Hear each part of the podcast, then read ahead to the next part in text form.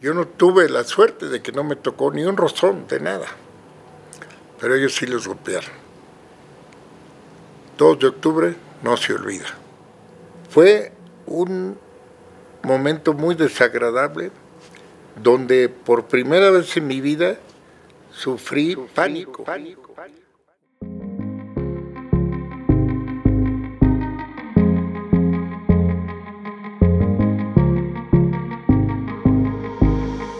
¿Qué tal conversadores?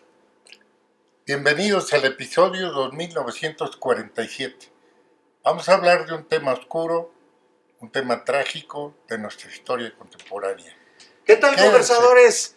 Hoy vamos a hacer, bueno, ahorita fue una prueba, como ven, eh, tenemos el día de hoy a mi queridísimo padre y entonces es una prueba nada más para ver cómo nos vamos a ver en ese entonces. Si de por sí me parezco, pues más o menos en el 2947, en 28 años, que es la edad que él me lleva, así me voy a ver. Entonces hicimos la prueba, conversadores. Hoy vamos a hablar de 2 de octubre, no se olvida. Quédense con nosotros.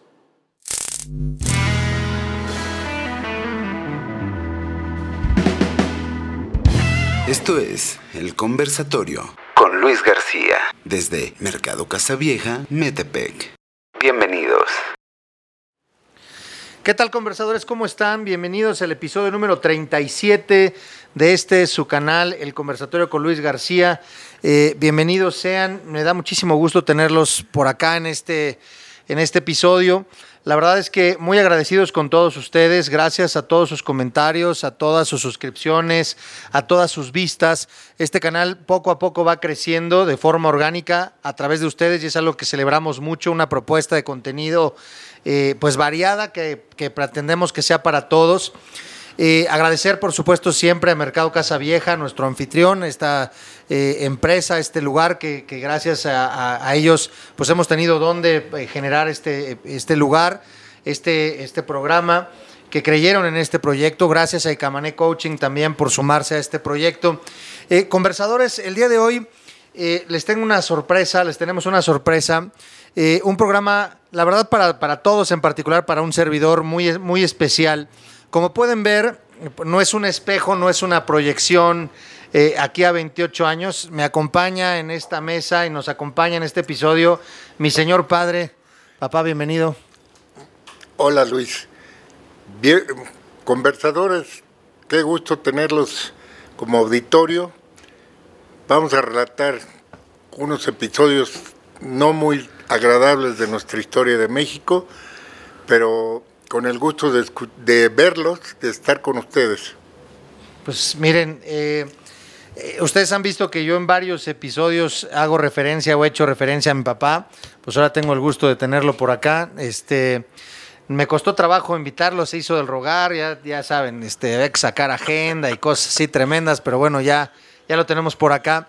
Y justo él habla de, que vamos a hablar de un, un evento, un episodio pues triste, relevante, fuerte en la historia de México, en la historia contemporánea de México, eh, en la que tengo que decir, eh, mucho de esto lo sé, mucho de lo que él va a platicar el día de hoy, me lo fue contando desde que yo estaba niño eh, y de alguna u otra manera influyó un poco en, mi perspectiva de las instituciones, de, ciertas, de ciertas cosas. Vamos a hablar el día de hoy de algo que además está muy cerquita.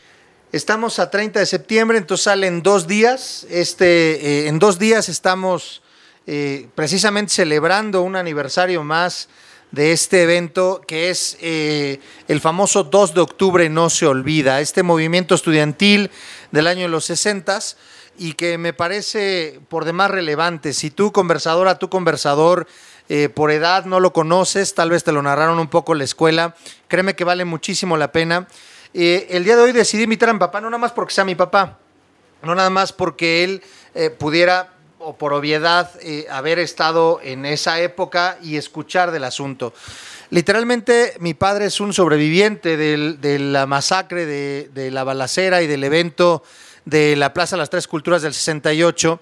Y mi papá fue participante activo en ciertas marchas de, este movimiento, inclusive algunos de mis tíos estuvieron ahí también, eh, pues de alguna otra manera participando, eh, amigos de mi papá, etcétera, etcétera. Entonces, eh, me parece que es un testimonio, salvo su mejor opinión, pues fiel, un, testimonio importante que nos puede hacer una relatoría de lo que es este evento. Como siempre, conversadores, conversadoras, es importante hacerles ver, y es algo que siempre hemos platicado.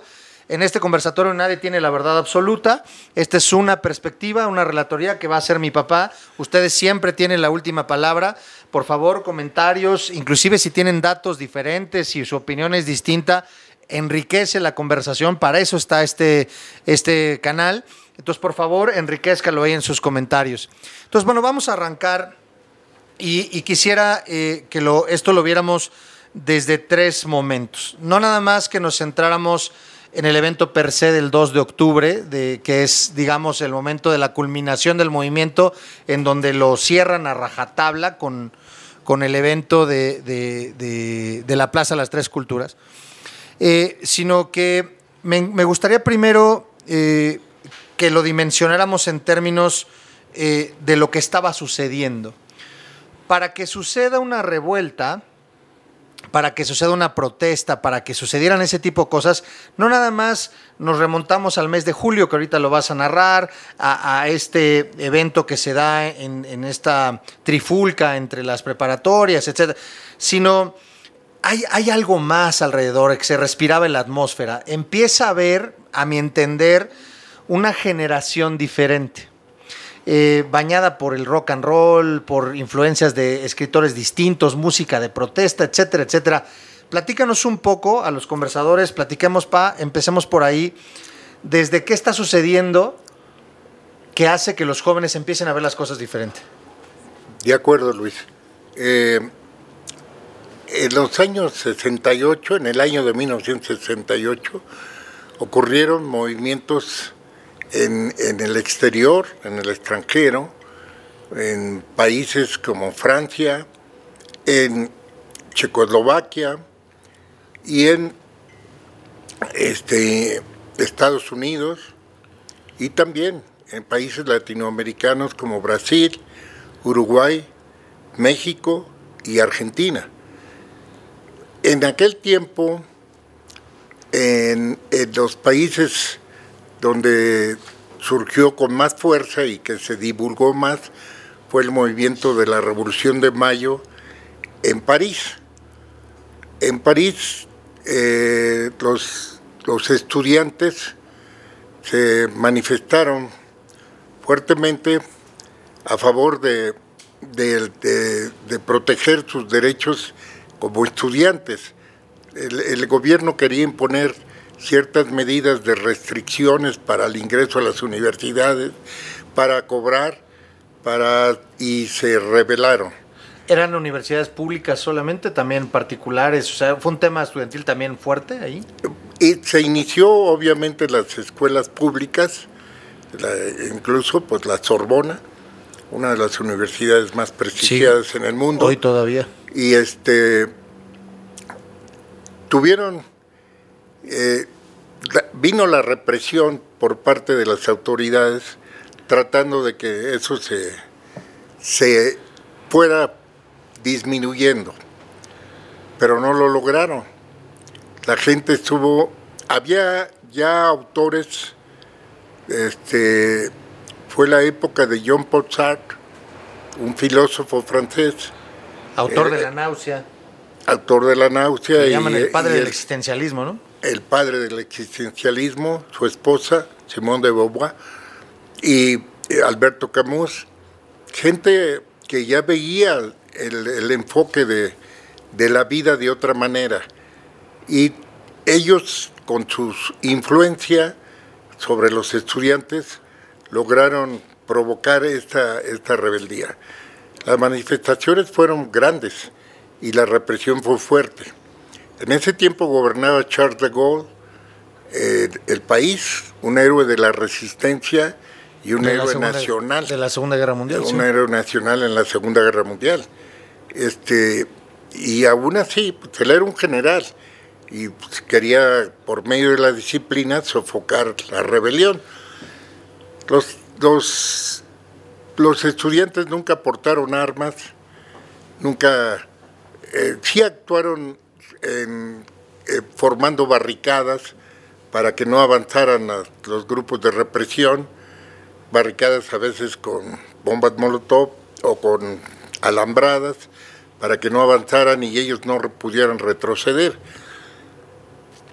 La situación se hizo cruenta y los estudiantes combatieron con ideas. Hubo eh, letreros muy simbólicos, prohibido prohibir, la imaginación al poder. Este, vamos deprisa que los viejos vienen detrás. fue algo donde la juventud proclamó sus ideas y luchó por ellas. Y finalmente ellos triunfaron desde un punto de vista político. Charles de Gaulle tuvo que dejar la presidencia y ellos lograron algunas de sus conquistas, no todas. Es muy difícil lograr todo cuando no hay nada. A ver, yo ahí, tengo, tengo una pregunta. Eh, tú estás en México, esto está en Francia. Te enteras por los periódicos, obviamente, de esto. Sí.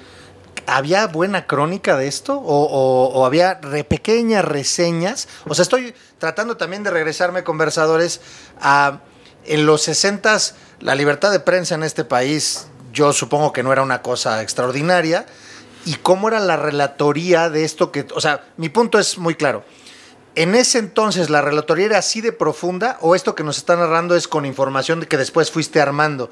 ¿O en ese momento eran pequeñas líneas que la prensa comunicaba? ¿Cómo, cómo se daba eso? Bueno, había ciertos documentales en el cine, y había este, eh, los periódicos y la televisión.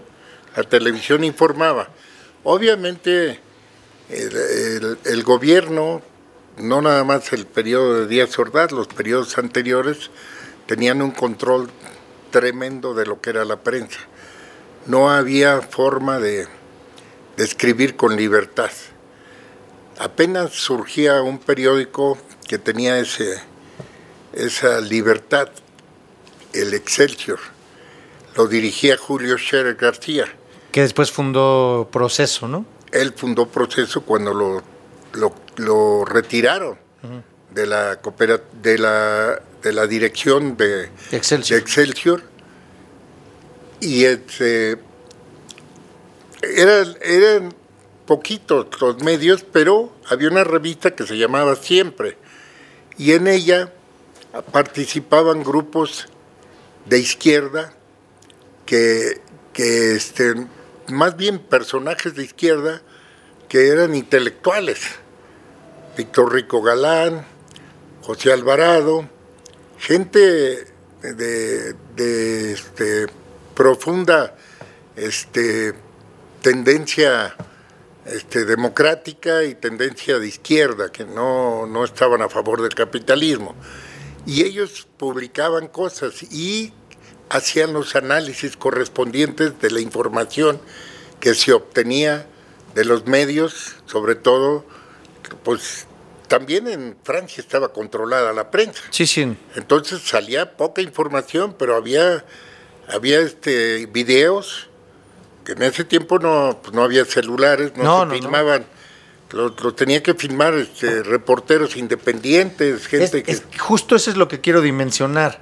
O sea, a lo mejor algunos conversadores hoy por hoy pueden decir eh, rápidamente por Twitter, por Facebook, por miles de cosas, la gente se comunica a veces en Internet, te entera rápido, alguien pasa. En aquellos años no pasaba así. No. Había mucho control, además. Entonces, lo que no se quería que se supiera no se sabía. Y había filtraciones. Había gente que corría, arriesgaba inclusive su vida porque se, se filtraran tres o cuatro cosas que, que, que pudieran alterar eh, digamos, el status quo de las instituciones o de los gobiernos, y sobre todo, eh, bueno, hablabas, citabas Francia, pero Latinoamérica muy fuerte, inclusive el régimen militar en, Chile y en, Argentina fue brutal en esas épocas que empezaba muy fuerte. Y en Brasil también. durísimo, ¿no? En Argentina fue una cosa brutal.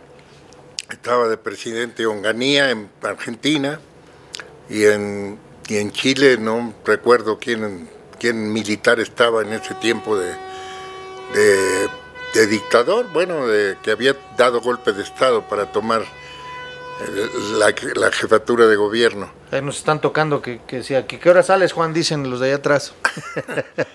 Ahora, este, Estos son los antecedentes más fuertes, relevantes, que es la Revolución de París, de, Francia, la Revolución de Mayo de Francia que hicieron los estudiantes. Sin embargo, en, países comunistas de la cortina de hierro también se soplaban aires de libertad. En, Praga, en la capital de la República Checa, en ese tiempo Checoslovaquia completa, estaba bajo el dominio de los, de los soviéticos. Este, era un país aparentemente libre, pero este, donde las líneas las dictaba el gobierno soviético. Entonces hubo un, un presidente, Dubek, y en junio de, del 68 inició también su proclama de lograr cosas que en el comunismo ya estaban tangibles, o sea, eran legados de Marx, de Engels, de Lenin, pero que no se llevaban a cabo por el régimen soviético que todavía vivía Stalin. Y, fíjate lo que son las cosas, no sé ustedes conversadores, pero ahorita lo que estabas diciendo lo, lo pensé, ¿no? Hace ratito decías de esta revista siempre que estaban editorialistas y personas decías de izquierda que estaban en contra del capitalismo. Y luego ahorita refieres eh, la parte del bloque eh, de la Europa Oriental que estaba más a cargo de la parte soviética, que vivían esquemas de comunismo y que querían libertad. Entonces también de repente había un tema como de unos quieren salir y otros quieren entrar, ¿no? Como que no estaban a gusto.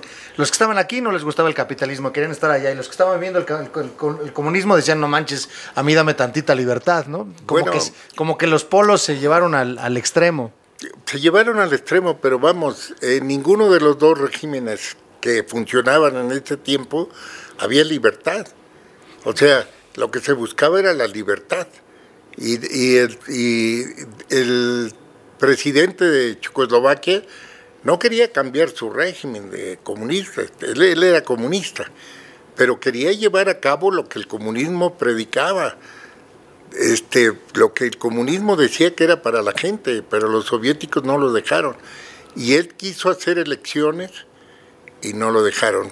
Finalmente fue invadida Checoslovaquia en agosto de ese mismo año, 68, y acabó la rebeldía de los estudiantes y pueblo checoslovaco. En América Latina se sucedían este, problemas con las dictaduras militares en Brasil, en Argentina, en Uruguay. Todas ellas eh, ya habían tenido regímenes democráticos y habían estado funcionando, pero los privilegios que les estaban quitando no permitieron, y como tenían una cerrazón por parte de la prensa, todos los medios, nadie podía eh, oponerse, lograron los militares dar un golpe militar y asentarse en el poder por muchos años. durísimo y desapareció un montonal de gente, fue algo durísimo. Murió mucha gente. Mucha gente, muchos jóvenes en particular. Conversadores, eh, es muy importante esto que se está mencionando. Recordarán hace justo 10 episodios, platicábamos, estuvo aquí Manuel García eh, eh, nuestro queridísimo conversador, y estábamos hablando de historia, y hablábamos de que el que desconoce su historia está condenado a repetirla, y hablamos de la importancia de conocer tu historia porque te va ayudando a entender lo que está sucediendo alrededor. Y es importante entender, no nada más se trata de... De, verlo tan simple o tan, tan, tan pequeño como decir, a un grupo de estudiantes, este, ah, pues son chavos, estaban rebeldes, no, hay que entender todo lo que está sucediendo, cómo se está viviendo y entonces, pues de repente pasan cosas y se detonan otras, pero es importantísimo entenderlo. Ahora, en la parte musical, en la parte también de influencias, estaba, justo estaban arrancando, estaban en el apogeo los hippies, estaba la guerra de Vietnam. En Estados Unidos, faltaba tocar ese punto, pues tenían el problema de la guerra de Vietnam. Y, y este, pues mandaron a todos sus soldados, sus tropas, y no podían vencer a los vietnamitas.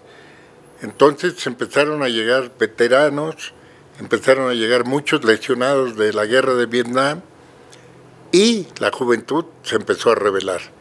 como dice Luis, el movimiento musical, el movimiento que fue también una filosofía de vivir, que era el, movimiento beat, que, dio lugar a, los hippies, que como su lema lo decía, peace and love. Hace el amor y no la guerra. Este, pues, ¿y qué? Tenían libertad para consumir drogas sí, sí, este, y, pasarla bien. Pero ellos ya se negaron a, reclutarse para asistir a la guerra de Vietnam. Y muchos veteranos también se rebelaron para este, la guerra de Vietnam, pedían que se suspendiera. Y entre ellos, este, no era veterano, pero fue un pastor eh, que luchó por las, eh, contra la segregación racial. Martin Luther Martin Luther King Jr., que luchó bastante. Y todas esas fuerzas se fueron uniendo y también creando un movimiento social muy fuerte que forzó a los Estados Unidos a buscar un arreglo y poder salir de Vietnam. Este, pues no fue el lindo B. Johnson con el que empezó la guerra de Vietnam, sino fue el siguiente sucesor, Richard Nixon, el que la terminó. terminó con la guerra, logró acuerdos de paz. Eso que en conjunto el mundo se estaba este, convulsionando con todos los movimientos sociales en ese periodo, de 1965 a 1970 y tantos incluso, fueron moviéndose las fuerzas de las juventudes sobre todo, que fueron las más eh, luchadoras y sobre todo los estudiantes que por tener un estatus diferente al pueblo, pues van a la escuela, tienen tiempo, se enteran más, las mismas escuelas se vuelven focos de difusión. En el, en el caso de México, los antecedentes también habían sido brutales. O sea, en el 58, cuando yo estaba en sexto año de primaria, hubo un movimiento del magisterio, de todos los profesores, que fue sofocado brutalmente. Murieron muchos y encarcelaron a los líderes. Y ¿Esto en la Ciudad de México? En todo el país. Todo el país. En todo el país, los que estudiamos en ese año tenemos dos meses con una diagonal, donde no estudiamos y salimos de sexto. Entramos a las diferentes escuelas de cada quien pero con dos meses en todo el país fue un movimiento nacional muy fuerte y fue sofocado con la represión. Igualmente el de ferrocarrileros. ¿Quién era el presidente en el 58? En el 58 era Adolfo López Mateos, al que le debemos la nacionalización de la industria eléctrica, pero... Y los libros de texto gratuitos, ¿no?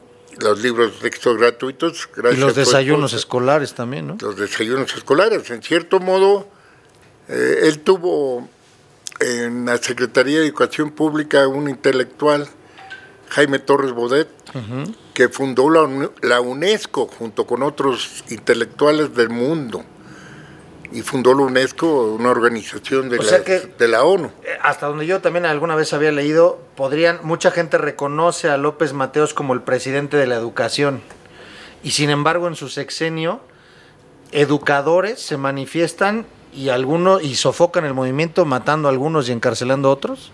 Sí, pasamos después al gobierno de Díaz Ordaz y en un gobierno donde ya estaba la economía de México subiendo, tenía avances del 6% anuales y él era un presidente notablemente conservador y además muy autoritario. Si los gobiernos anteriores se habían caracterizado por ser autoritarios, este fue mucho más.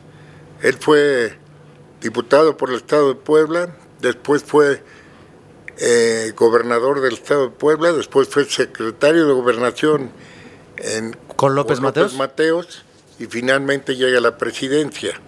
Obviamente con el partido aplanadora. Sí, sí, sí no había el revolucionario nada de oposición.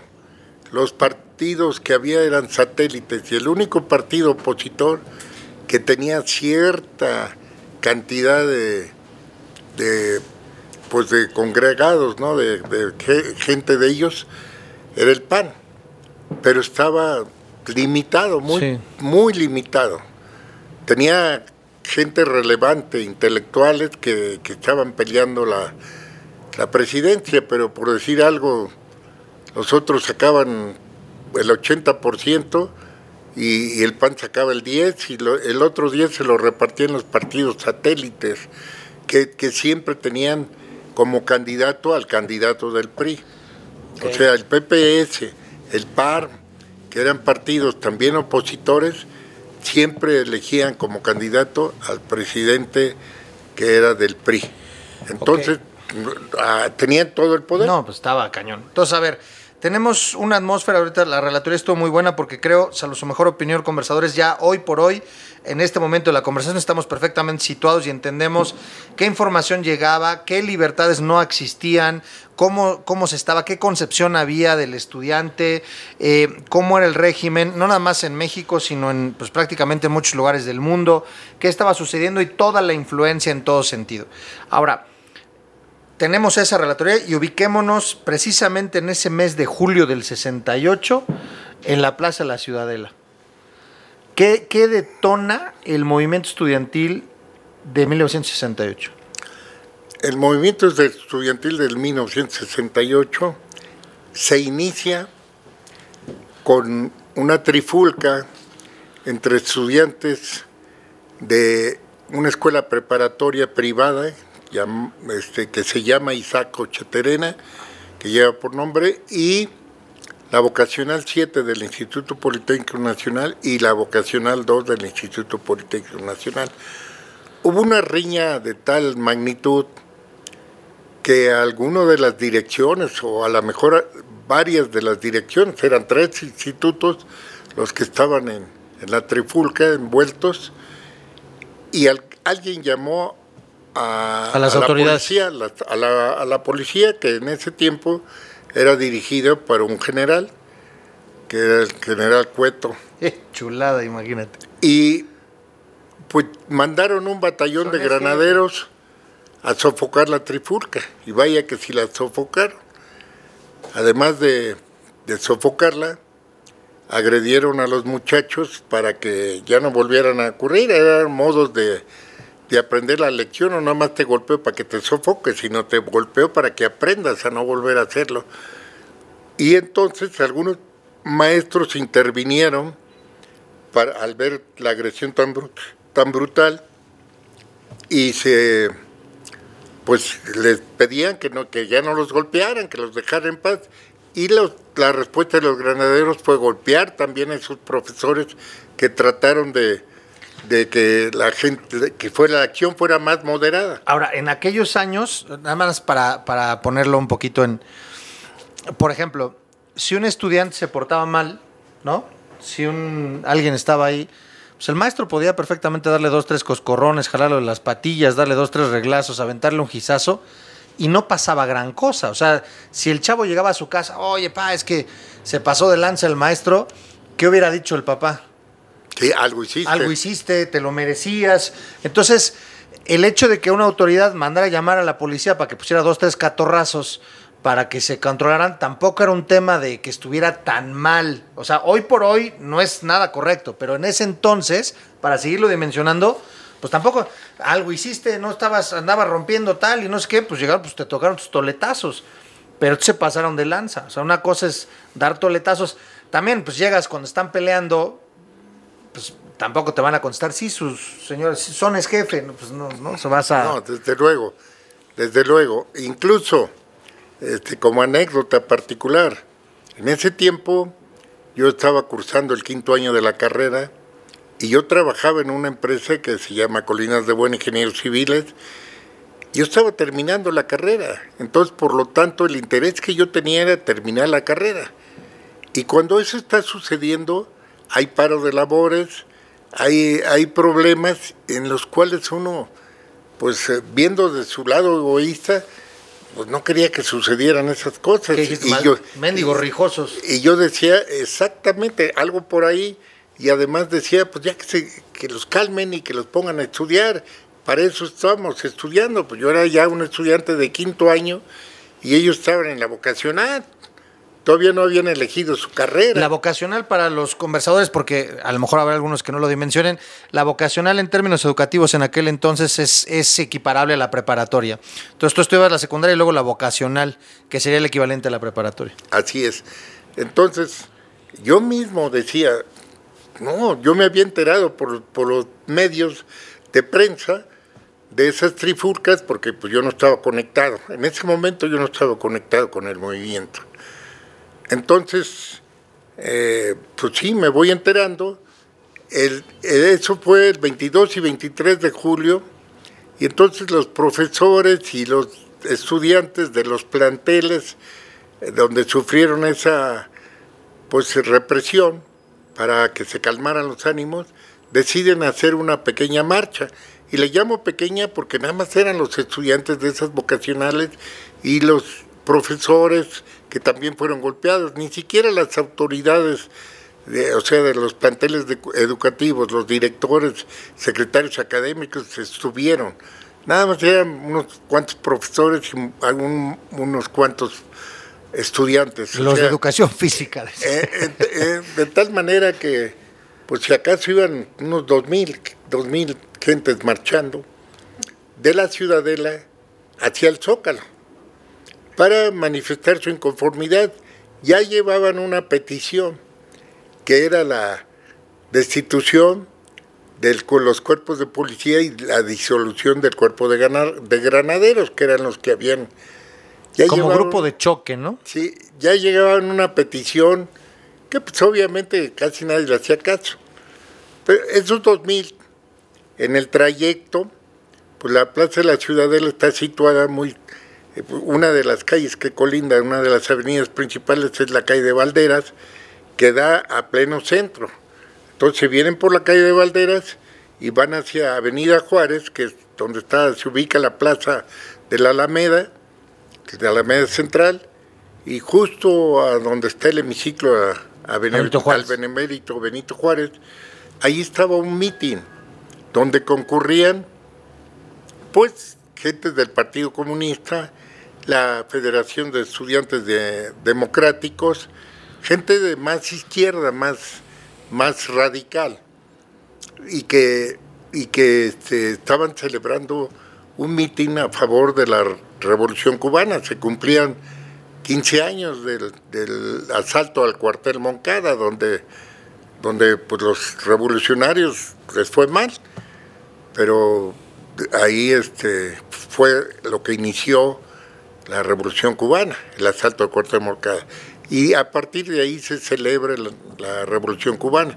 Entonces estaban festejando eso y obviamente al pasar ellos, pues se les une otro grupo. No somos machos, pero somos muchos, como dicen por ahí. Se les une otro grupo, pero no pudo haber sido más que 300 o 400 más. En el hemiciclo Juárez no, no hay tal la sí, cantidad. No es, sí, exacto. Entonces, eh, se les une otro grupo y, y van hacia allá y los granaderos y las autoridades, pues había un regente que también era general. Que ese el regente era el, que hoy es jefe de gobierno, ¿no? Se llamaba regente porque, porque era un departamento. Era el departamento del Distrito Federal. Exactamente, no era una la ciudad. Y, lo nombraba el presidente, no estaba por votación, no era un ejercicio democrático, era una denominación del presidente. Entonces el regente era Corona del Rosal, Alfonso Corona del Rosal, y él vuelve a mandar a sus a que le den en la torre esa manifestación, al fin que es pequeña. Ahí está tu disolución y tómala. Todavía no se pedía el, ese, eso, eso fue en otro pliego petitorio. Entonces, cuando eso sucede, pues esa represión ya fue también otra vez brutal, ya en las calles. Y los estudiantes que estaban participando eran más politécnicos y de otras, este, pues algunos universitarios, pero eran muy pocos. Sin embargo, la gente de las preparatorias, sobre todo la que está en el centro, cuando vio esa represión, se unió a combatir también y empezaron a, pues, defenderse y para bloquear los ataques de los granaderos, quemaron camiones, incendiaron camiones. Entonces la represión se hizo más intensa. Al grado tal que a nuestras autoridades se les ocurre, no contentos con la represión que habían hecho con los, con los este, cuerpos policíacos, llaman al ejército.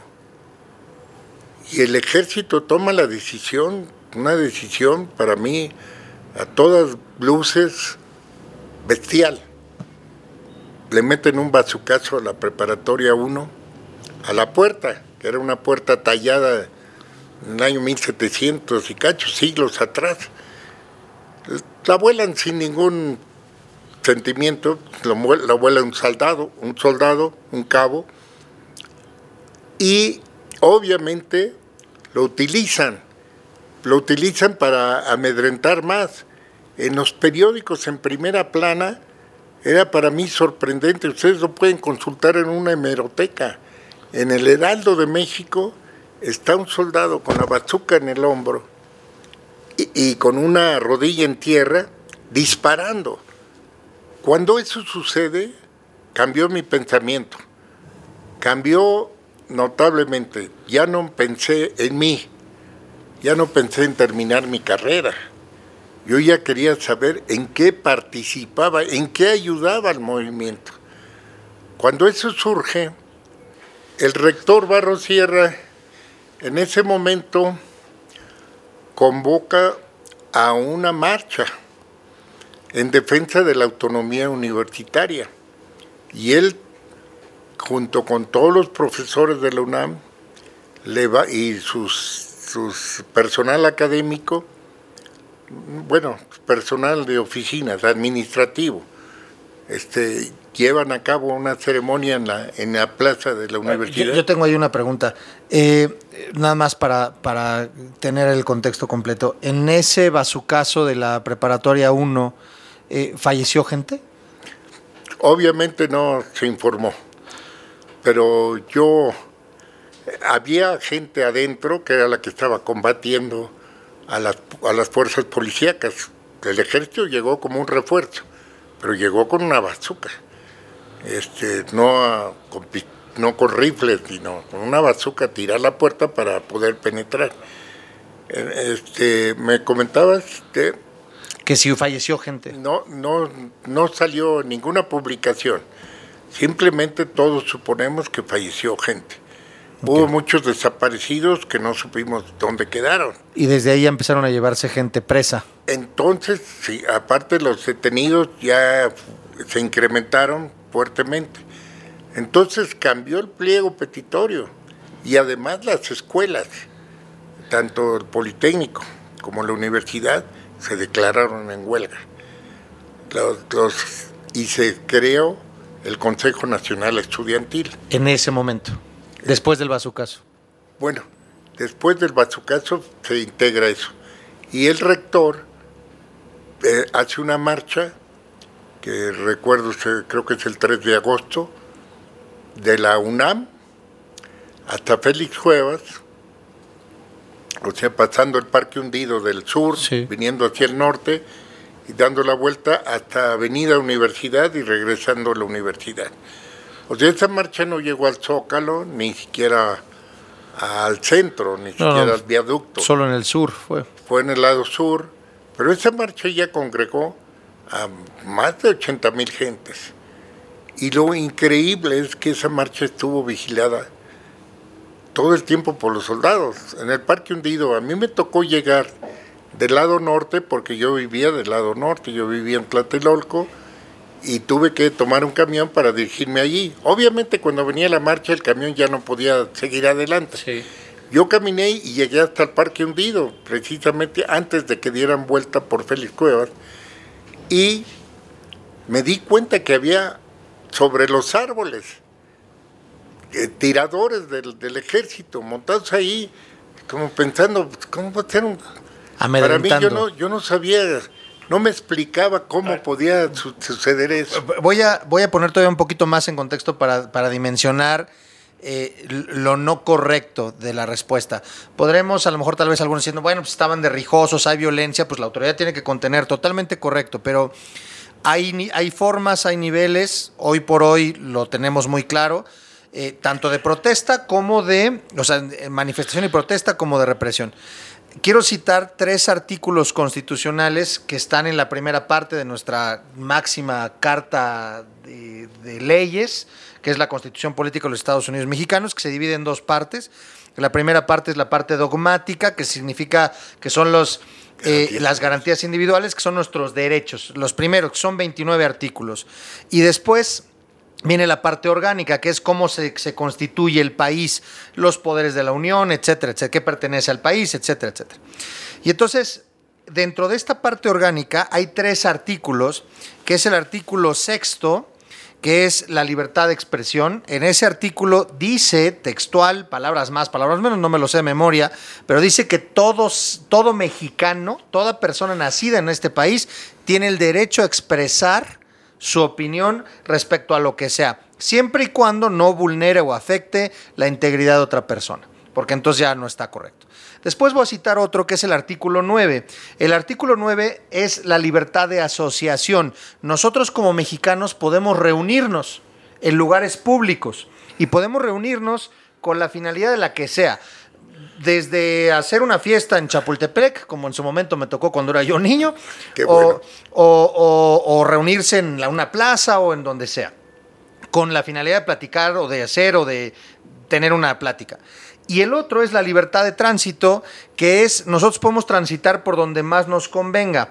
Es decir, este tema de las manifestaciones que a muchos de nosotros a veces nos ha fastidiado y nos revienta un día y demás, es es un, es un tema ahí medio complicado legalmente. Estaría padre después tener aquí un abogado para que nos diga cuál sería ese justo equilibrio en el que pareciera que un artículo se contrapone con el otro, ¿no? Porque mientras yo ejercito uno, vulnero la libertad de tránsito del otro. Pero mi punto es, no estaban violentando la ley. Una manifestación no es una, una este, no se está, no se violenta ningún precepto legal y al contrario, la ley te protege para que lo puedas hacer. Entonces, con mayor razón cuando ves gente en los árboles encaramada con armas, dices, pues qué carambas, nada más nos estamos manifestando.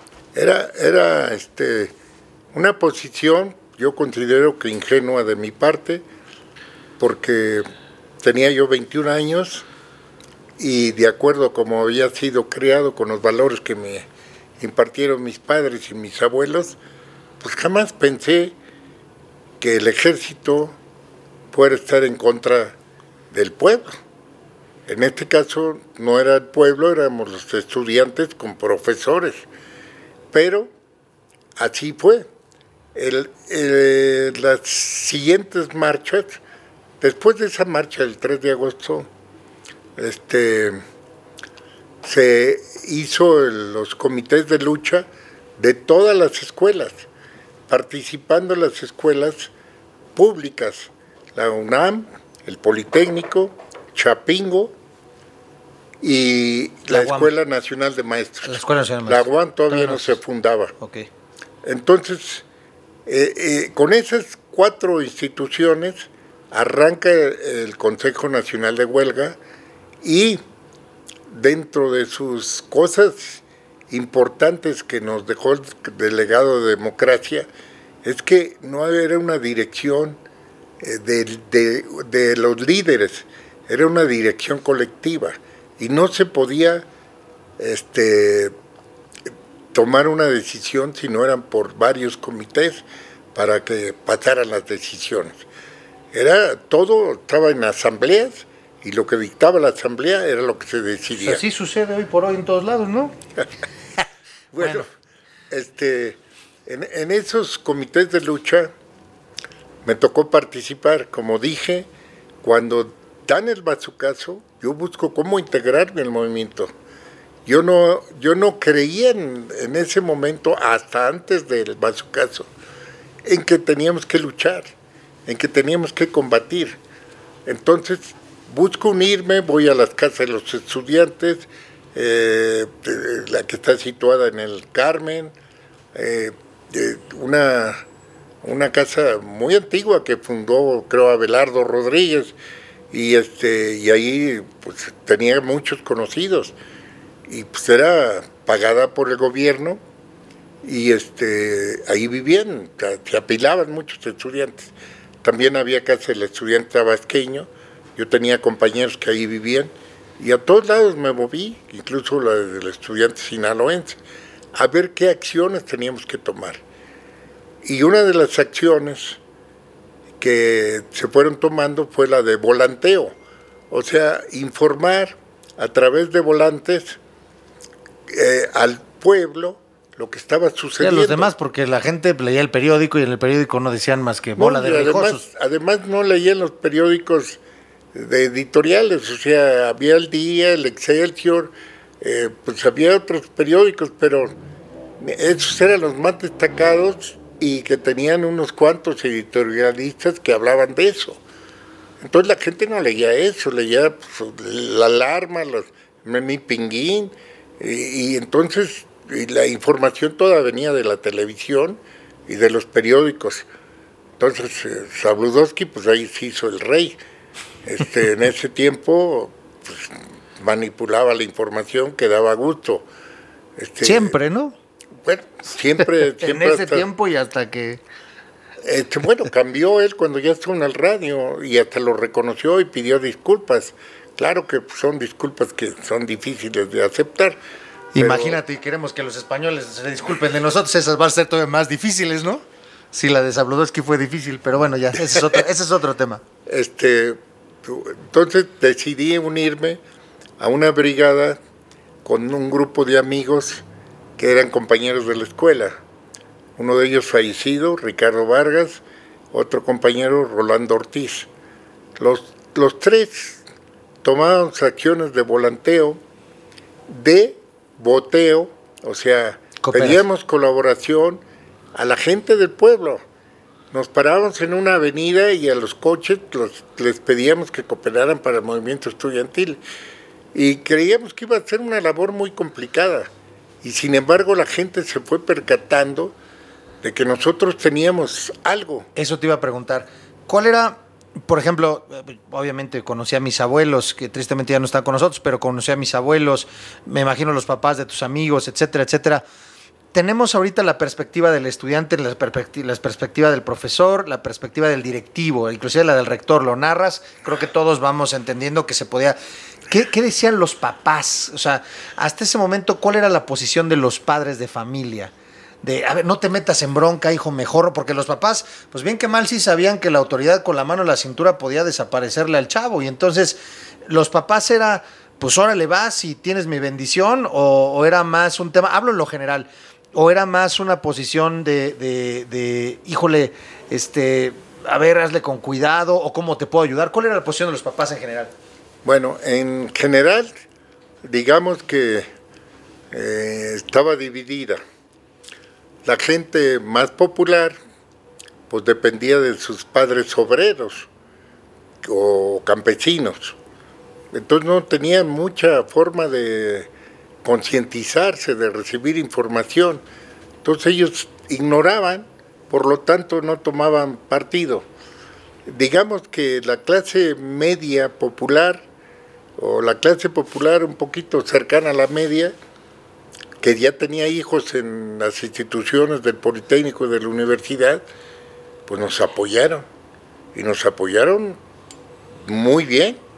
O sea, nos dejaron participar y no nada más participar, sino que cooperaban también con dinero cuando podían y también en, este, en ideas. En el caso mío, pues mi padre fue una persona muy, muy, siempre muy este, del lado de la izquierda, pensando siempre en el beneficio popular. Y él veía que eso traía un beneficio popular. Y él no estaba de acuerdo en que el gobierno todos los años, todos los sexenios, impusiera su ley y que nada más hubiera un partido dominante. Hasta cierto punto era demócrata, pero no creía en la democracia porque pues había visto los partidos paleros, bueno, el manejo de la... Lo dijo Aristóteles hace muchísimos años, es una de las formas impuras de gobierno es la democracia, ¿no? Entonces, si él lo había hecho Aristóteles, pues algo le sabía. Bueno, pues... Eh, Los aferrados somos nosotros, pero Aristóteles ya lo sabía.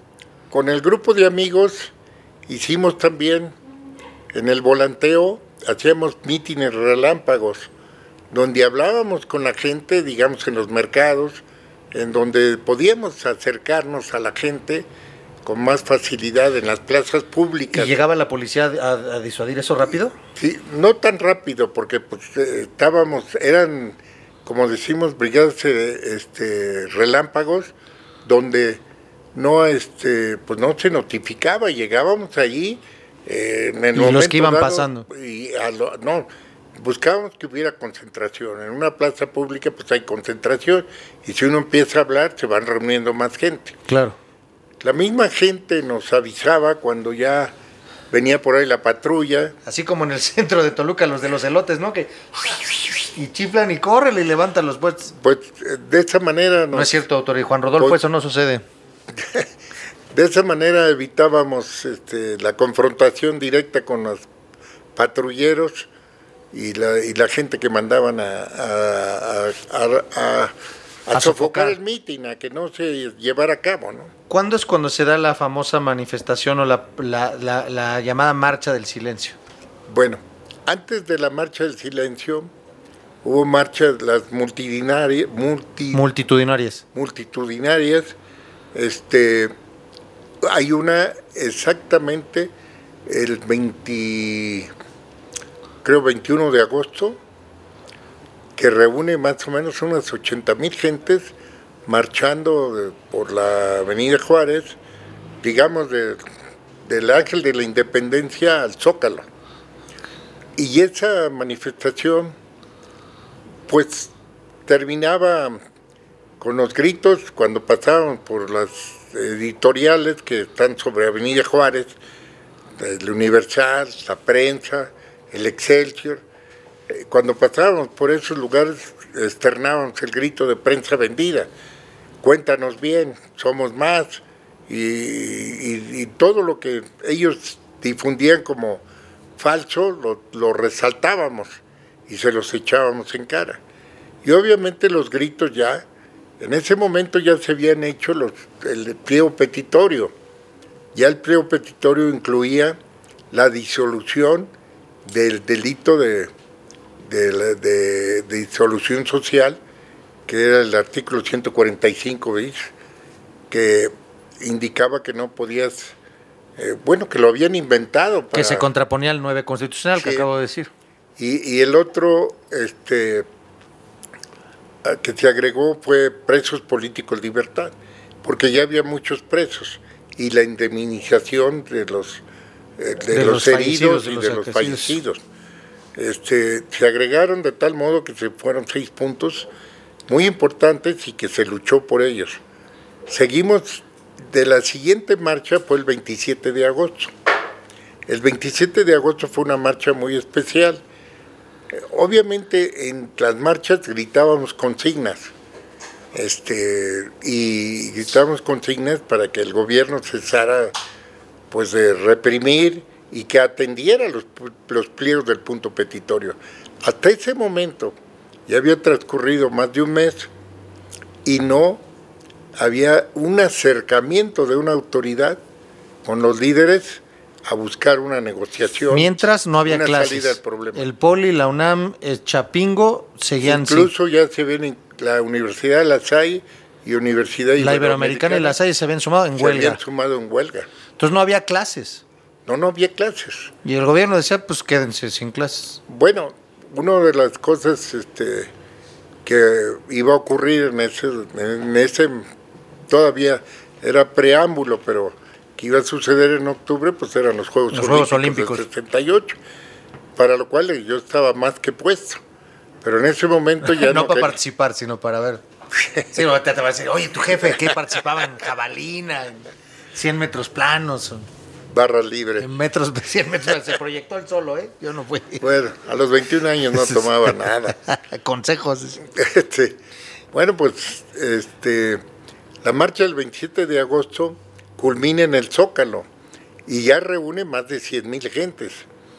Y ahí toman las decisiones los líderes de permanecer en el Zócalo hasta que incluso pues el informe, el día del informe presidencial se hacía en la Cámara de Diputados, que en ese entonces no tenía un, una instalación. No estaba San Lázaro. actual. Es la Cámara de Legisladores que antes estaba la de en los, Donceles, Exacto. En Donceles y, y este y, Bolívar. Pues que son dos cuadras del Zócalo, una cosa así, ¿no? Tres cuadras. la Católica de Palma, tres cuadras, tres cuadras del Zócalo. Ahí iba a rendir el, su cuarto informe de gobierno el señor Díaz Ordaz. Y entonces, por alguna, pues dejándose llevar o tratando de presionar, el comité, el Consejo Nacional de Guardia decide que se queden hay un grupo de estudiantes, los cuales el 30 de agosto por la noche despejan el zócalo con tanques, con tanques sí, sí, sí. sobre los estudiantes. en, proporción a la milicia mexicana, tampoco crean que era una cosa de locos, pero aún así, pues párate enfrente de un tanque no es cualquier cosa. No, pues nada. Entonces, cuando hay esa manifestación, en ese tiempo al llegar a, tomar la plaza de la, de la Constitución, se iza la bandera rojinegra. Entonces el gobierno ordena un desagravio a la bandera, porque ahí debe estar la, la, bandera, nacional. nacional. Y mete a todos sus burócratas a que vayan a, hacerle rueda a eso para que tengan. Y todos los periódicos pues, hablaron de eso era la bandera era rojinegra de, de huelga, pero pues muchos la llamaron. Del Atlas dirán unos. Pues era la bandera del Atlas. la bandera del Atlas. Pero, pero la tomaron como una insignia comunista y, empezaron a hablar de comunismo y que éramos este, comunistas y que estábamos tratando de imponerle a nuestro país un régimen comunista. Y que justo hablando de contextos estamos en el pico así fuerte de la Guerra Fría, este, el comunismo era del diablo, este, el capitalismo era de Dios, entonces, este, si tú veneras una cosa de esas, pues estás más lejos del cielo y cosas por el estilo, ¿no?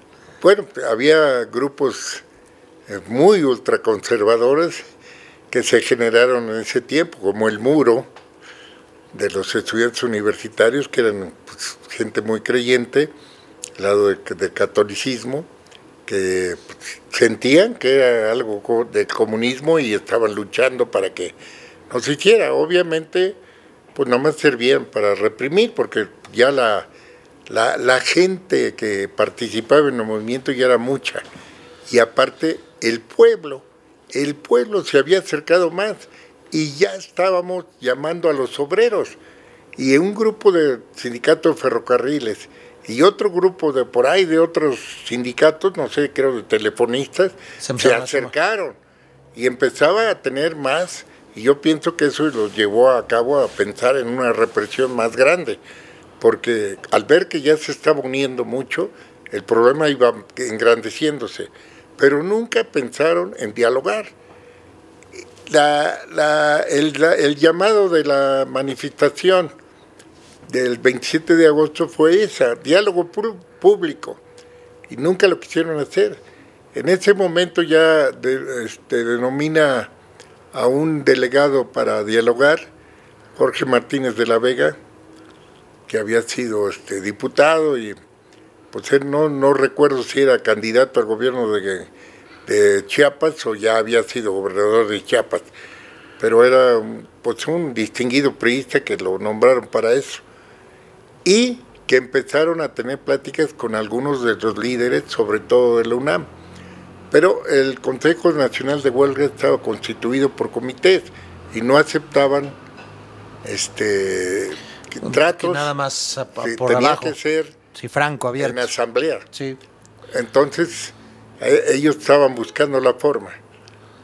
Llega a partir de todos los reclamos que nos hicieron a través de la prensa, de la televisión, de que éramos unos vándalos, de que nada más queríamos imponer nuestra razón y que gritábamos lo que sea, era increíble. La manifestación del 27 de agosto, aparte de los que estábamos marchando, desde donde marchamos, creo que es del Auditorio Nacional, ya estaba toda hecho vallas de gente, de personas. Nuestros padres o personas que acudían al movimiento ya sabían que estábamos luchando y nos apoyaban. Al paso de nosotros nos decían, bravo muchachos, nos gritaban consignas fuertes, denles duro, etcétera. Eh, teníamos ya una, una fuerza, habíamos generado una fuerza. Entonces, con todo lo que nos publicaron, se decide, el comité de lucha de, unido, eh, de varios comités, proponen que la marcha sea silenciosa, con algunos de los profesores de la coalición de maestros. Los maestros tuvieron su propia coalición y luego conversaban con, con el Consejo Nacional de Huelga. No tenían participación. El Consejo Nacional de Huelga éramos puros estudiantes y, el, y los maestros tenían su otra coalición y sí participaban en comentarios, en análisis de la toma de decisión. El 13 de septiembre viene la marcha silenciosa y es una tremenda marcha, pues más de 200 mil gentes, que va desde el auditorio hasta el Zócalo. Obviamente la plaza se llena y las calles aledañas y todo. Hay una una este, foto que sacó la revista Life aérea, donde se vio toda la cantidad de gente y algunos calculan de entre 300 a 500 mil gentes. Yo no pude medirla porque yo iba marchando. Sí, claro. Y yo me puse, todos nos pusimos esparadrapo, como ahora las mascarillas, por el COVID, para no hablar, no gritar. Y además yo me llevé un sándwich un cartel donde llevaba los seis puntos de pliego petitorio y en el otro presos políticos libertad. Me hice un sándwich y así me lo llevé colgando y participé toda la marcha hasta llegar. Estábamos encendidos y, y contentos de que ya empezaba a haber un diálogo. Sin embargo, ya no hubo, tomaron la ciudad universitaria el ejército, tomó el Politécnico, y la vocacional 7, que estaba muy próxima, aquí tengo un, sí, ahorita vemos el una señalización, la tomaron también, que estaba en Tlatelolco. Y ese me recuerda algo tremendo, porque eran muchachos de 14, 15, 16 años a lo mucho, enfrentándose a los granaderos con escudo y con tolete, y aquellos con una piedra en la mano y, chamacos, eran chamacos, yo tenía 21 años, yo era un hombre, y yo tenía miedo, y ellos no tenían miedo, tenían un valor tremendo y se enfrentaban. Esa toma de la vocacional la recuerdo muy bien, yo viví en Tlatelolco y la vocacional estaba situada ahí en Tlatelolco, eh, por el lado del eje central Lázaro Cárdenas. Entonces, recuerdo muy bien, ahí también estaba muy cerca la provocacional 4 y recuerdo muy bien una consigna que pegaron en la Prevo 4, que me dejó consternado y la sigo repitiendo eh, cuando llegue el 2 de octubre, que dice, compañero, si avanzo, seguidme, si retrocedo, empujadme, si me matan, vengadme, y si los traiciono, matadme. Escritos por jóvenes pues, niños, adolescentes. Eh, fue algo que me dejó consternado y que no se me ha olvidado nunca. Y ahí lo tengo presente cada vez que recuerdo este, estos momentos. Entonces, a ver, ya para, para, ir recapitulando, porque sí me gustaría que llegáramos a este momento final, ahorita lo que ya llevamos del episodio. Se va, o sea, tenemos ya todo el contexto, tenemos todo el proceso, qué originó las marchas, cómo se van dando, cuáles son las respuestas del gobierno, cuáles son las, formas en las que granaderos, va su caso, toma de universidades, prensa, tanquetas, etcétera, etcétera. Y eh, esta manifestación del 13 de septiembre de la marcha silenciosa que reúne, eh, de acuerdo a la revista Life, entre 300 a 500 mil personas, vamos a ponerle 250 mil, muchísimas personas. Y teníamos en puerta los Juegos Olímpicos.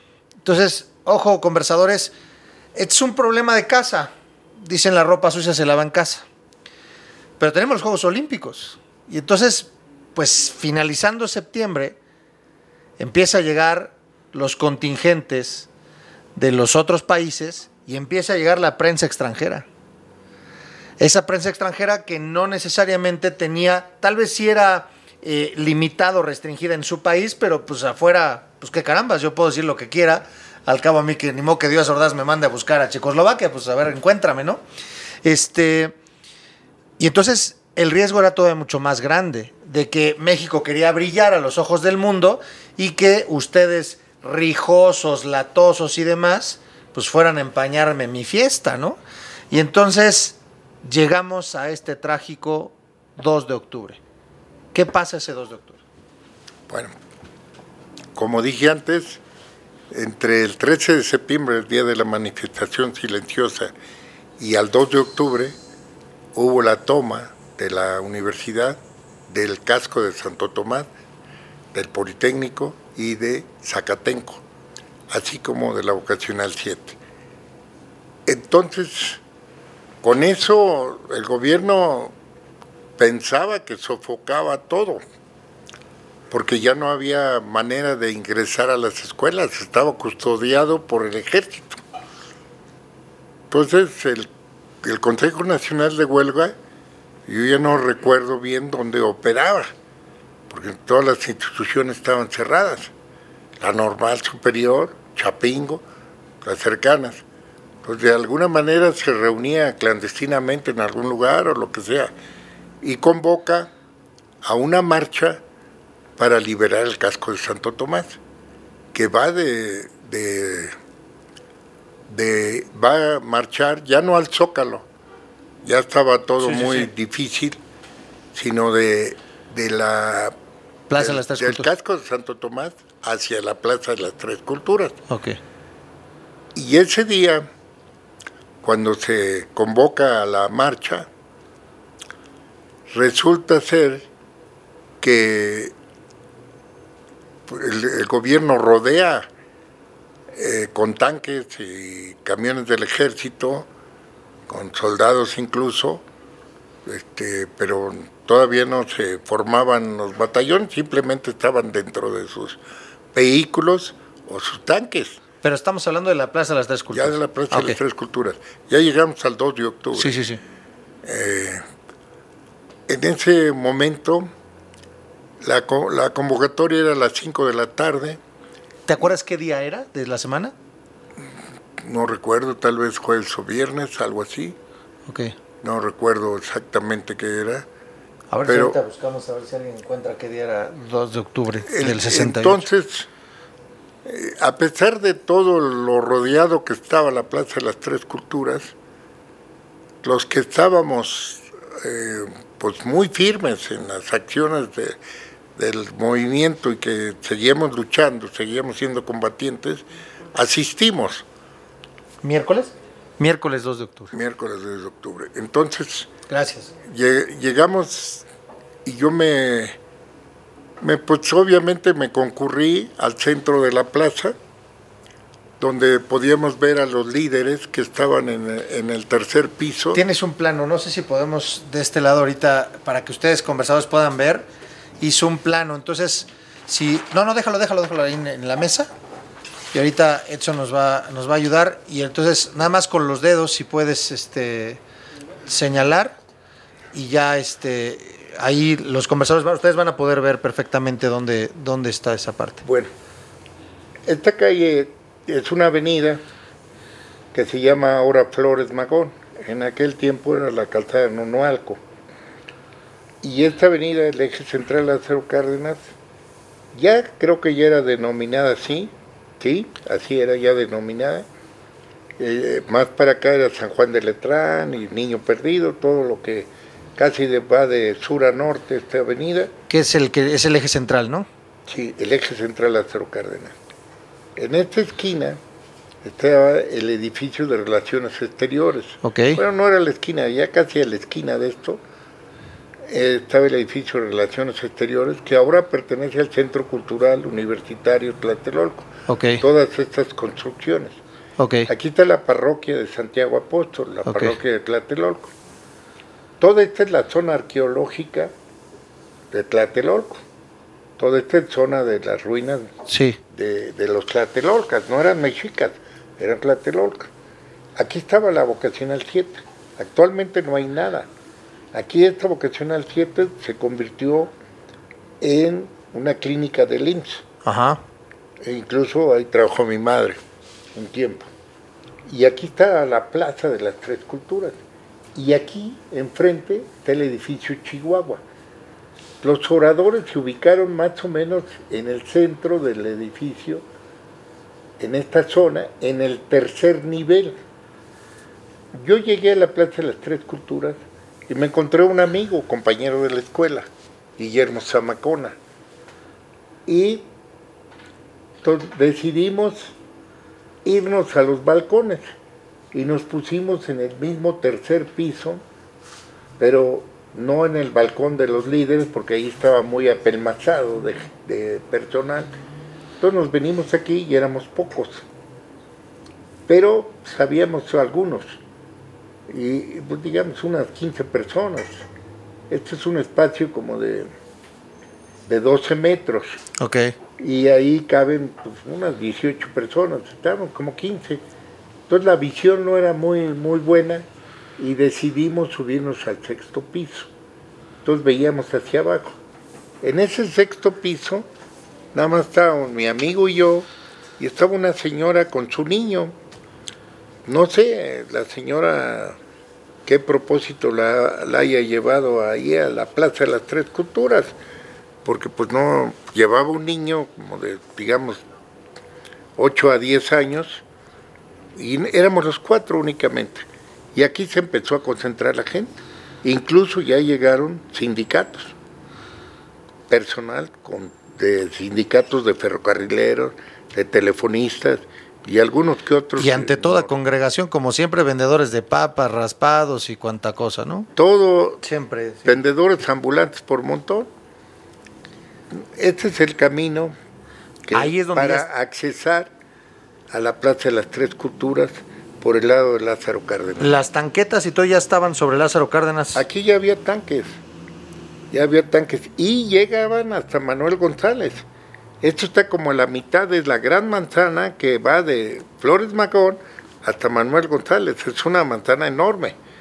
Y esto llega aquí como a la mitad y después hay otra mitad similar a esta Ok. con edificios de, de condominios de Tlatelolco. Bueno, ya no ocupo en el plano, ya no lo puse, serían Sí, no, referencias nada más. Aquí está congregado lo principal. Entonces, primero nos dirigimos aquí y al ver tal amontonadero de gente, Ya y se van hasta el sexto. nos vamos aquí al tercer piso Y luego al y de- sexto. decidimos subir al sexto. En este cuerpo del edificio Chihuahua, eh, en este cuerpo estaban los líderes en el tercer piso. Sí. Y en el contiguo, en el sexto piso, estuvimos nosotros. Ah, más o menos a las seis de la tarde, el mitin estaba este, convocado a las cinco. Empezaron a hablar algunos oradores y este, pues ya más tarde, cinco y media tal vez, y unos 15 minutos después de que habían iniciado a hablar, a, a expresar pues, las acciones que se estaban tomando, entre ellas no, no ir a las escuelas donde estaba el ejército, este, pero pensando en otras acciones y informándonos a nosotros para que nosotros a su vez les divulgáramos a otras personas. Cuando pasa un helicóptero, Perdón, antes de que pase el helicóptero, ¿empiezan a avanzar los soldados o hasta que pase el helicóptero? No, hasta Ah, la señal de los helicópteros. Probablemente ya se estaban formando, pero yo no estaba presenciando Sí, claro. para acá. En ese momento estaba escuchando a los oradores. O sea, yo, Sí. yo hablo lo que yo vi, Sí, lo claro, que yo claro. puedo testimoniar. Sé que puedo hacer conjeturas y todo, pero yo nada más estoy dando lo que yo vi. Entonces llego, estoy aquí y vemos la señal, luces de bengala. pasa un verdes helicóptero. y unas rojas. Desde el helicóptero las tiran sobre la iglesia y caen de este lado. Aquí casi sobre la plaza y caen. Y entonces sí, si este, la gente se, se espanta, empieza a inquietarse y los oradores dicen no corran, es una provocación. Cosa que salió mal, porque si hubieran corrido se hubieran salvado más. Este, pero pues eso fue la indicación que ellos dieron, porque al correr puede haber Claro. lesiones o gente que se, se atropellen unos a otros. Digamos que en esta plaza estábamos reunidos cerca de cuatro mil personas. Yo he hecho cálculos y no creo que haya posibilidad de que haya habido más. Entonces, lo que yo presencio desde el sexto piso de aquí, yo tenía una visión completa de todo.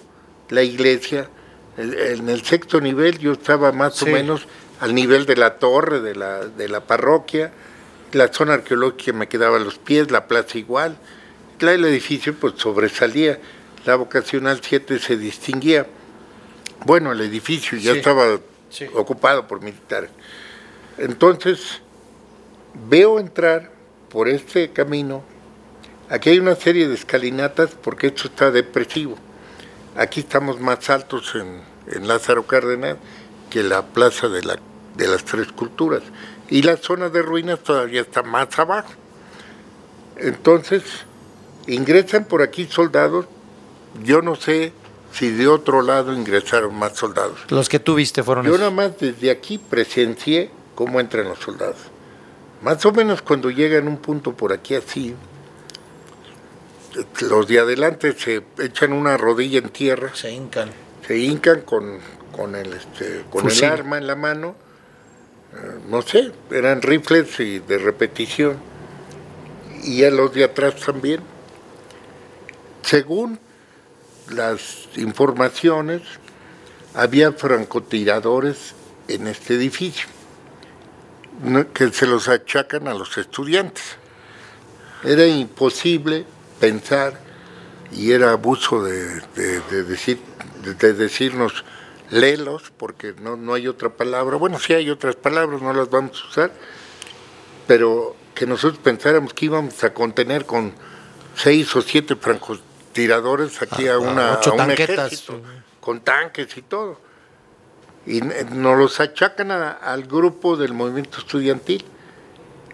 Estoy enterado posteriormente por las revistas, por este, por lo mismo que me sucedió posteriormente, deduje que eran miembros iguales del ejército. ¿Cómo deduje? Vamos a relatar todavía. Cuando yo veo esto, empiezo a ver y, y aquí mucha gente se dispersa, pero como una araña, ¿no? Por todos lados, así, como telaraña, pum, para acá, para allá, para Todavía no había ningún disparo. Y la gente se, se concentra aquí y echan un Goya que todavía lo sueño. ¡Goya! Estruen- Goya. estruendoso. Cachún, cachún, ra, ra, cachún, cachún, ra, Y ya no vi nada, porque cuando empieza el tiroteo, pues se me ocurre, yo estoy viendo, y aquí había un pretil, que es el que, que forma la, la barda de contención, como barandal de, Sí. de la, De concreto. del, del balcón donde te estabas asomando, de, de concreto, y yo me tiro pecho a tierra, eh, pegado al pretil, lo más pegado al, a, la, a la junta para que en caso de que una bala entrara, pues todavía se encontrara con la losa, la losa del entrepiso, y todavía tuviera más posibilidad de salvarme. Los cuatro que estábamos, las cuatro personas, El niño, la señora, tu yo, y tú. yo inmediatamente les dije, pecho a tierra. Y afortunadamente pues empezaron a oír las balas y no nada más oírlas. Las balas Chocaban. y aquí, en el sexto piso, pegaban en, en el muro del, del elevador y rebotaban las, las eh, pedazos de concreto o de, de recubrimiento que era de mosaico veneciano que salpicaban, nos dejaron todos llenos de, de eso, hasta donde estábamos. Entre el, entre el paño del, del, del barandal hacia el muro del elevador hay como tres metros. Y pegaban las balas, afortunadamente pues, los plomos ahí se quedaban o, caían, se precipitaban al pegar y lo único que salpicaban era el, material de concreto y las y las este el recubrimiento. Fue un momento muy desagradable donde por primera vez en mi vida sufrí pánico. Un pánico que, no lo he vuelto a sufrir nunca. Gracias a Dios. Y, este, y que me llevó a, a temblar en las rodillas y temblar en los dientes, como cuando sentimos mucho frío o cuando tenemos fiebre. Este, eso sí lo había sentido yo antes, castañear los dientes, pero lo que nunca había sentido es que me temblaran las rodillas. Me temblaban las rodillas y era de miedo. Y así estábamos los cuatro. ¿Cuánto tiempo duró eso? Nosotros duramos tirados como una hora. Y el fuego, eso es lo increíble, no cesó. Si no hacíamos blanco, si no había nadie, ¿por qué tanta bala? ¿Por qué tantos disparos? Fue algo que yo me quedé grabado. Era un terror el que nos querían meter, porque si ya no había ninguno que se asomara, pues ¿para qué disparo ahí? Gasto balas. Entonces fue algo tremendo y lo vivimos y este de repente decidí irnos arrastrando y llegar al cuarto eléctrico que está atrás del elevador y nos metimos ahí el cuarto eléctrico, pues obviamente estaba apagadas las luces, era octubre. Los cuatro. Era octubre y con las luces apagadas no había energía, entonces pues no se veía. Y ahí todavía me dio más pánico porque pues, estaba oscuro, no sabíamos qué. Y entonces decidí salir de ahí después de que ya no se oía tiroteo. Se oían disparos aislados, pero ya no tiroteo, continuo. Entonces decidí ir a tocar a algunos departamentos para que nos dejaran entrar, los huéspedes, los, que los habitantes de ahí, ¿no? Llegamos y toqué varias puertas, no me abrieron. Decidí ir bajando por las escaleras, con un miedo tremendo, porque tenía pánico de que me recibiera un soldado y que me disparara, o que me ensartara con una bayoneta yo no traía nada. Entonces, y iba de, bajando y los otros podían venir subiendo. Entonces, pues así con mucho miedo y los otros detrás de mí, yo iba por delante, toqué varias puertas y no, bajamos y llegamos hasta el tercer piso. Que es donde estaban los líderes. Pero en el nosotros el otro edificio. Que líderes que ya habían agarrado. Ya, estaban atrapados, pero eso lo supe posteriormente. Entonces, en esos momentos yo llego y veo un departamento abierto, con la luz prendida, y me meto, pensando, ya la hice, y me recibe un soldado con el rifle. en ese momento, pues no sé, como dicen aquí, se me inflamaron las anginas, no podía respirar, y este, y le dije, no tengo armas eso fue todo lo que dije. El, soldado procedió a escultarme, vio que efectivamente no traía armas, me dijo, pásenle. Y nos, metió a todos, a los cuatro. Oye, el niño llorando horrible. Y había gente, el niño estaba espantado, como sofocado. O sea, pálido y sin esto, no podía ni siquiera externar el llanto. Y este nos, supimos que en esa vivienda estaba abierta porque ya había soldados ahí, porque una bala había penetrado los muros y le había pegado a una señora que estaba discapacitada y que no podía caminar. Entonces nos ordenan los militares, bájenla. Y obviamente estaban mujeres y un señor. pero pues que no era tan joven. Nosotros teníamos 21 años, Chamacona también haber tenido 22. Y, en una puerta de un closet corredizo la zafamos y la usamos como, camilla. Y subimos a la señora y la bajamos. Los, los militares nos ayudaron. obviamente cuando bajamos la rampa se nos deslizaba la señora. Pero pues ahí le íbamos conteniendo como pudimos y también el familiar que iba, pues le iba ayudando. Cuando llegamos a la planta baja, la señora y el niño ya los dejan libres. Y a la persona la van, la ponen para que lleguen auxilio de ambulancias para llevársela y los familiares de ella ahí también. Y a nosotros nos ponen contra los elevadores, este, bueno, no contra, de frente, no, contra los elevadores, o sea, viendo hacia el muro, con, espaldas con las pistolas apuntándonos en la espalda. Aquí se me van a estar. Entonces en esos momentos yo pregunto, estábamos exactamente a espaldas de donde había estado la, la, Plaza de las Tres Culturas, se había quedado ahí. Entonces le pregunto al, cómo está ya. Muy mal, nada más dijo. Ustedes tienen razón, pero ponerse con el gobierno nunca fue la respuesta de él. Entonces me percaté que traía un guante blanco en la mano izquierda. Que esos son los famosos Batallón Olimpia. El famoso Batallón Olimpia, que eran miembros del ejército, pero capacitados para eso, vestidos de civiles, y que infiltraron. Y que fueron realmente los francotiradores, que, que se supone que dispararon contra el ejército. Yo digo que no dispararon contra el ejército, que dispararon al aire pero Era el pretexto para que, el ejército vaciara cuanto cartucho traera, trajera. Así dijiste y así fue.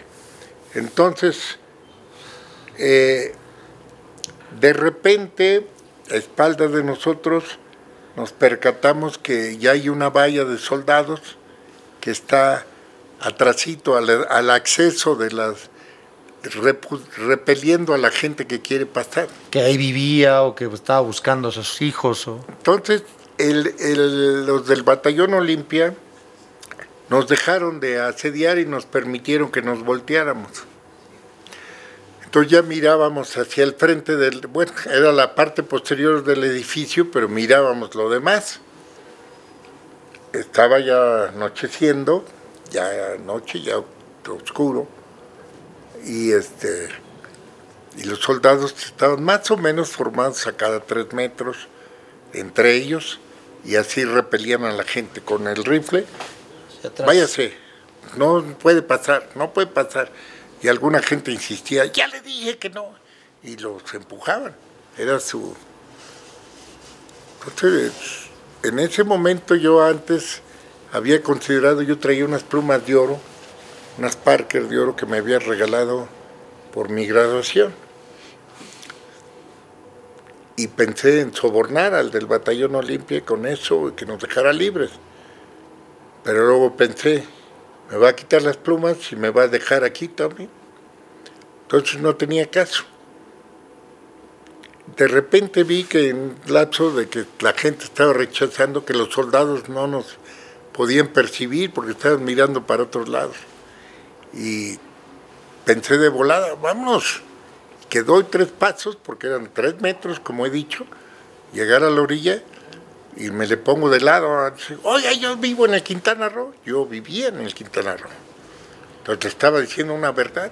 Quiero pasar para allá, ya está mi familia. Que ya le dije que se vaya, que no esté fregando. Y lo sacaron. Y nos empujan a mí y a Zamacona. Entonces Fui caminando despacio. Me acuerdo que el edificio se había inundado, las instalaciones se habían este, pues, atravesado, roto por algún lado y nos estábamos mojando. Cuando bajamos las escaleras no teníamos medio, estábamos bajando una camilla y no podíamos hacernos un ladito del agua. Nos caía de... estábamos empapados. Y yo camino, camino, llegamos unos 20 metros caminando Y le dije a Guillermo... Pero no". ibas con las manos en la bolsa. Me, esa te acordaste. Con, por el frío que ya teníamos, lo empapado, traía yo las manos en la bolsa. Y el soldado me dice, sáquese las manos de la bolsa. Digamos, cuando iba yo como a 12 metros de él. Me quito las manos y hasta me pongo así. Y cuando yo consideré que yo estaba a una distancia de 20, 25 metros, que difícilmente me puede acertar, sobre todo no a la velocidad que iba a correr. Y ya estaba oscuro. Entonces, vámonos. A 25 metros emprendo la, la huida y me salgo por Paseo de la Reforma.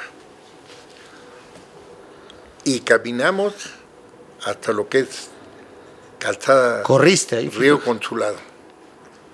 Porque Manuel González estaba lleno de soldados y todas las demás calles de Peralvillo y todo, no nos atrevíamos a meternos hasta que llegamos a una avenida como Río Consulado y de ahí nos fuimos hasta Insurgentes y entonces doblamos a llegar allá. Estos conversadores que relato lo viví. Soy sobreviviente de esta página trágica. Ustedes, la mayoría del auditorio de mi hijo, pues son jóvenes de la edad de él o más jóvenes. Aquí han pasado, he visto los episodios y han, han platicado de muchos temas. Este es un tema fuerte que nos, a nosotros nos indigna y nos dejó marcados. Pasaron años para que yo, el trauma desapareciera de mí. Yo jugaba béisbol y en los partidos, cuando yo jugaba de jardinero, pues perdía la concentración porque de repente veía las balas. Escuchaba los balazos como si hubiera estado el 2 de octubre. Y tuvo que pasar años para que yo olvidara eso. Dormí tranquilo. Mi mamá de rodillas me pidió que yo dejara el movimiento. Al día siguiente, en Tlatelolco, mis dos hermanos fueron apresados y estuvieron cinco años, cinco días incomunicados, perdón, cinco días incomunicados en Tlaxcuaque, que eran los separos del servicio secreto. Entonces existía el servicio secreto. Y ahí estuvieron incomunicados. Y obviamente les pedían identificación. Mi hermano trabajaba en una editorial y también pues, trabajaba con mi padre que era pintor rotulista. Y obviamente le emboletaban los letreros que decían, muera 10 soldados, usted, usted los pintó y los golpearon. Los golpearon tratando de que confesaran algo que no habían hecho.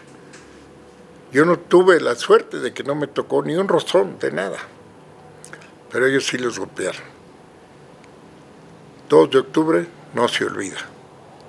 Es de lucha combativa. Con conversadores, pues ahí tienen el relato, ahí, eh, eh, por, eso se, es- eh, por eso se celebra, por eso es el homenaje y por eso se recuerda no nada más un movimiento estudiantil que buscaba eh, pues un poco de justicia, un poco de, de- de- Libertad. libertad, buscaba diálogo, buscaba conversación, no retaba a la autoridad per se, simplemente nada más buscaba esa, esa situación.